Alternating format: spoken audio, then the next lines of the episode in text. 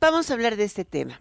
El aeropuerto nos dice, oye, no es un gran aumento, sí es un gran aumento.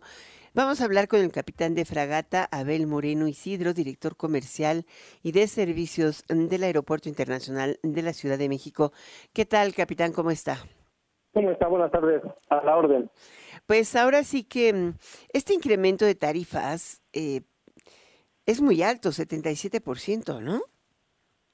Sí, si, lo, si lo vemos, si lo vemos en números fríos, sí reflejaría un incremento eh, sustancial, pero si hacemos un análisis, ya, ya bien usted lo explicaba, un análisis de cómo estamos nosotros comparado con los demás grupos, aeroportuarios como Azur, GAP eh, y el otro grupo, este, estamos nosotros actualmente, nuestras tarifas se encuentran por debajo de la media de ellos actualmente. Con nuestro incremento vamos a seguir estando por debajo de la media de ellos. En realidad no es un incremento, eh, suena mucho 7-7%, pero es porque llevamos 10 años en actualizar nuestras tarifas. Entonces sí, el incremento suena eh, muy golpeado. Pero si vemos los números, los números no, no nos dan esa, ese, ese impacto que, que la gente pudiese pensar, ¿no? Este, por ejemplo, la, tarifa de aterrizaje actualmente la tenemos en 13.34 pesos. El promedio de grupos aeroportuarios está en 31.34 pesos. Con la actualización nosotros vamos a llegar a 23.72. Todavía seguimos por debajo del punto medio que manejan los demás grupos aeroportuarios. Entonces, en realidad, eh, el impacto eh, sí suena fuerte, 77% suena fuerte, pero es porque llevamos 10 años en, en rezago, 10 años sin actualizarla. Eh, pero ya viendo los números como tal, no es un incremento eh, que pueda afectar a las aerolíneas y por lo tanto que repercute en pasajeros. Ahora, eh, ¿eso va a repercutir necesariamente en el pasajero? O sea, los, las aerolíneas eh, van a pagarlo, pero se lo repercuten en el costo del boleto, ¿no?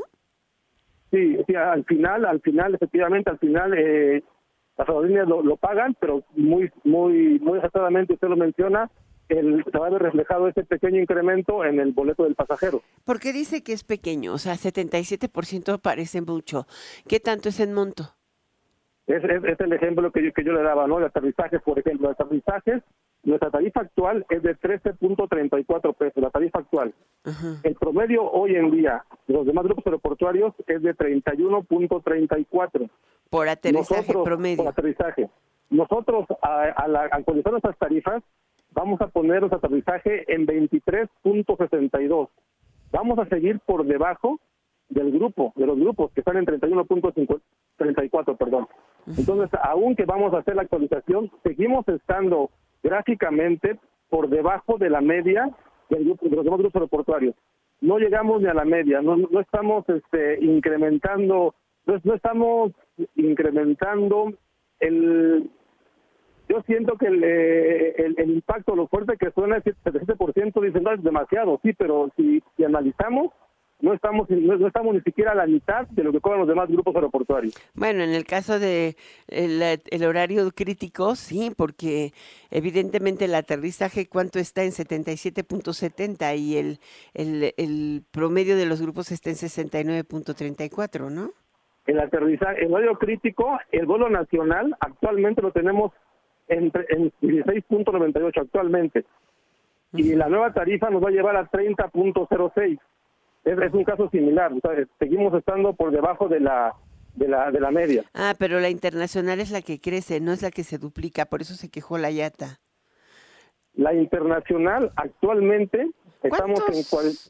Son 56 vuelos por hora, ¿no? Eh, 59. Baja, este, ya, ya bajamos. ¿A 40 y? A, 40 y no tengo no tengo el dato 40 y algo bajamos no sí sí. Teníamos 60 bajamos a 50 estamos en 40 y tantos. Sí pues es que ese es el punto y es una polémica importante y ahí está, yo simplemente lo pongo, es, están cobrando por debajo de la media de los otros tres grupos aeroportuarios, sin embargo sí es un incremento que se resiente. Eh, ahora, ¿esto implica que van a estar actualizando año con año, cada cuándo, para que no tengan rezagos?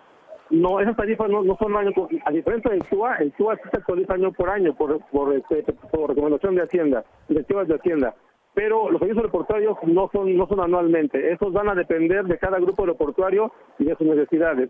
En este caso nosotros vemos la necesidad de poderlas actualizar y esto no va a ser anualmente, es una actualización que nos va a permitir darle más fluidez a nuestras finanzas, a sanar nuestras finanzas pero no va a ser cada año, ¿no? Es, únicamente la actualización de los datos que tenemos. Pero nunca va a ser suficiente este incremento tarifario, ¿no? O sea, eh, mientras ustedes no tengan los ingresos del TUA, ni nosotros tendremos los mejores servicios aeroportuarios, ¿no? Lo, ideal es que tuviéramos nosotros el TUA, eso sería lo ideal. Eh, no, no tenemos por, por condiciones ya de todo el mundo este, conocidas, pero es esta, esta, este incremento que vamos a tener nos va a ayudar a sanar finanzas, nos, va a ayudar, el incremento nos ayuda demasiado. Bueno, muchísimas gracias. Gracias por estar con nosotros al capitán Abel em, de Fragata, Abel Moreno Isidro, el director comercial y de servicios del Aeropuerto Internacional de la Ciudad de México. Muchísimas gracias, capitán. gracias a usted y auditorio. Que tengamos la tarde. Muchas gracias.